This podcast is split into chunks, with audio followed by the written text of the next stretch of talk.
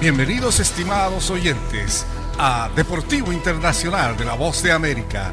Henry Llanos les informa.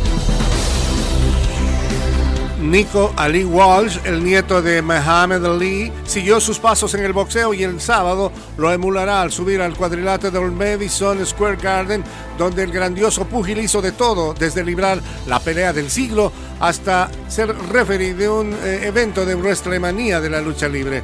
Este lugar tiene un valor sentimental, comentó Ali. Si yo no estuviera relacionado con mi abuelo, estar aquí también sería algo súper especial, tan solo por la historia pero por el hecho de que él peleó aquí no ha ido realmente a lugares así donde él haya estado, es algo muy especial y creo que mi familia pensará lo mismo cuando venga acá.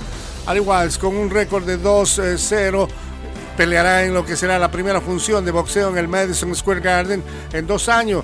La cartelera está encabezada por el combate entre la división de los ligeros entre Vasily Lomachenko y Richard Comey.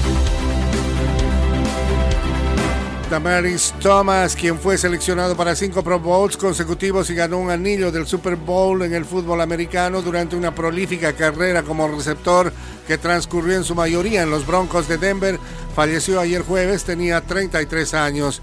El exjugador fue hallado muerto el jueves por la noche en su casa ubicada en un suburbio de Atlanta, según dijo Tim Lupo, encargado de información del Departamento Policial en Roswell, Georgia.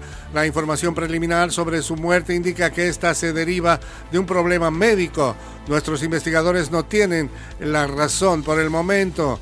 En cambio, la Tonia Bonsiur, una prima hermana que creció con Thomas y con quien tenía una relación tan estrecha, eh, dijo que la familia cree que la muerte se debió a una convulsión. Y la policía de Roswell notificó a los familiares alrededor de las 9 de la noche de que habían encontrado a Thomas en una ducha en su casa. En el mundo de la Fórmula 1, Lewis Hamilton tiene una cita con la historia en la Fórmula 1 y dejó claro que estaba listo para el último asalto en su encarnizada lucha por el título con Max Verstappen.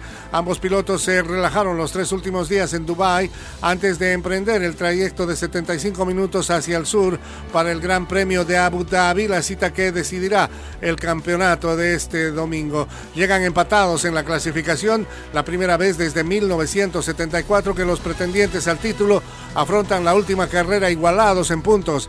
Este campeonato ha sido por lejos el más dramático en tiempos recientes, con Hamilton y Verstappen sentados de cerca en una rueda de prensa y el trofeo de la Fórmula 1 colocado estratégicamente en el medio de los dos. Y hasta aquí Deportivo Internacional, una producción de La Voz de América.